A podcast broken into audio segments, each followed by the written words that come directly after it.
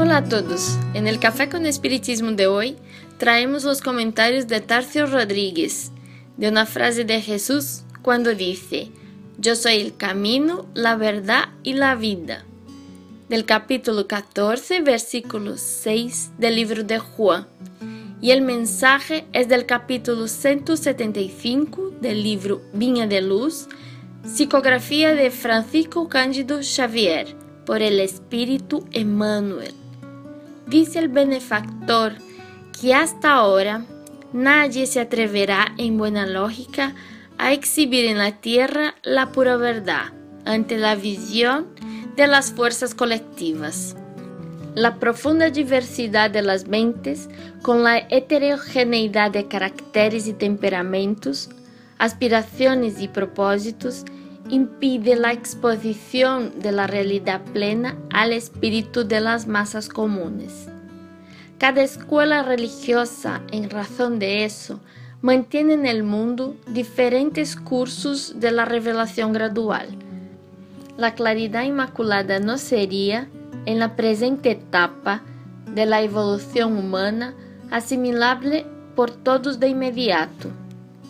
Hay que esperar el paso de las horas, en los círculos del tiempo, la semilla, con el esfuerzo del hombre, provee el granero. El carbón, con el auxilio de la naturaleza, se convierte en diamante. Por eso, vemos verdades estancadas en las iglesias dogmáticas, verdades provisorias en las ciencias, verdades progresivas en las filosofías, verdades convenientes en las lides políticas y verdades discutibles en todos los ángulos de la vida civilizada. Pero semejante imperativo para la mentalidad cristiana solo fortalece en cuanto a las masas.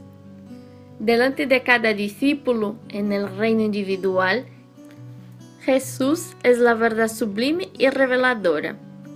Todo aquel que descubra la luz bendita absorbe los rayos celestes transformadores y comienza a observar la experiencia bajo otros prismas.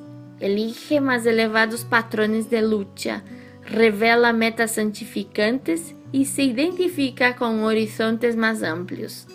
El reino del propio corazón pasa a gravitar alrededor del nuevo centro vital, glorioso y eterno.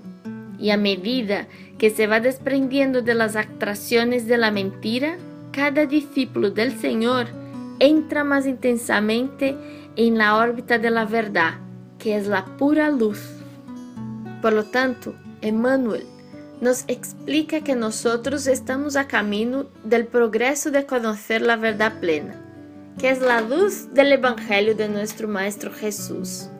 Pero nosotros estamos progresando y a pesar de todas las verdades idóneas a las masas, a la política, a las sectas, a los partidos, nosotros no debemos atenernos a estos tipos de verdades, porque Jesús decía la verdad de forma singular, de forma objetiva, aquella verdad que está en conformidad con las leyes divinas y naturales.